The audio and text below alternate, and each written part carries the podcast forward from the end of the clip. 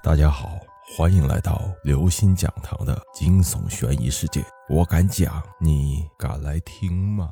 恐怖故事。手机。肖喜欢把手机放在写字间窗户的阳光下，阳光下金属外表栩栩如生，煞是惹人喜爱。今日平安夜，中午时，肖收到了不少祝福的信息，他一一读来，时不时回复一条。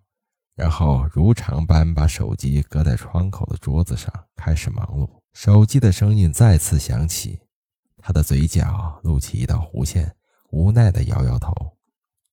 办公室的同事忍不住和他开玩笑：“又是第几号的女朋友给你发的信息啊？”“哪有？”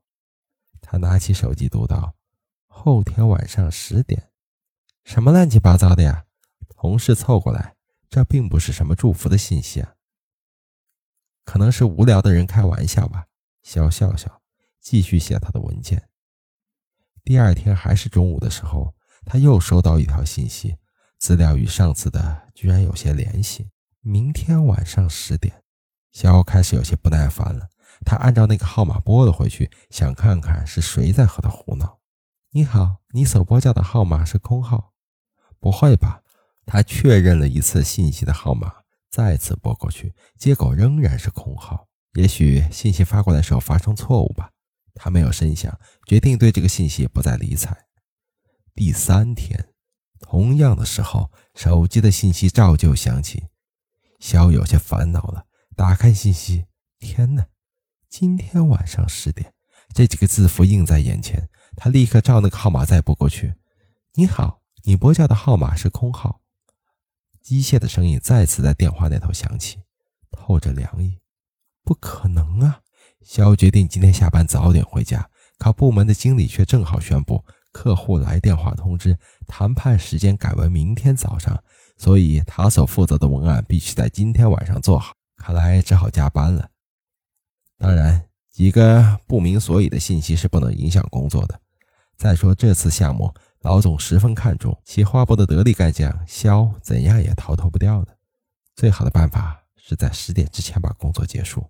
七点过后，大厦里面的公司都陆陆续续的下班了，写字楼里安静下来。肖要了份便当，匆匆吃了几口，便全身心的投入到工作中。八点半，同事们都走了，仅仅还有他一个人。他已经顾不得任何事情了。他在电脑面前奋战着，直到手机里的信息再次响起，他心中一阵凉意。回头一看，还好，不到十点，正值九点。他松了一口气，打开手机，还有一个小时，又是那个奇怪的号码。天哪，到底是谁？肖不禁开始想起身边的每一个人，没有线索，算了，继续工作，早早离开为妙。索性关机。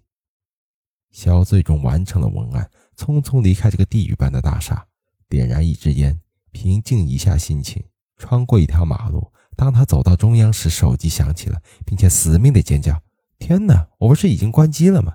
肖愣了一下，立刻停下脚步去找那个该死的手机。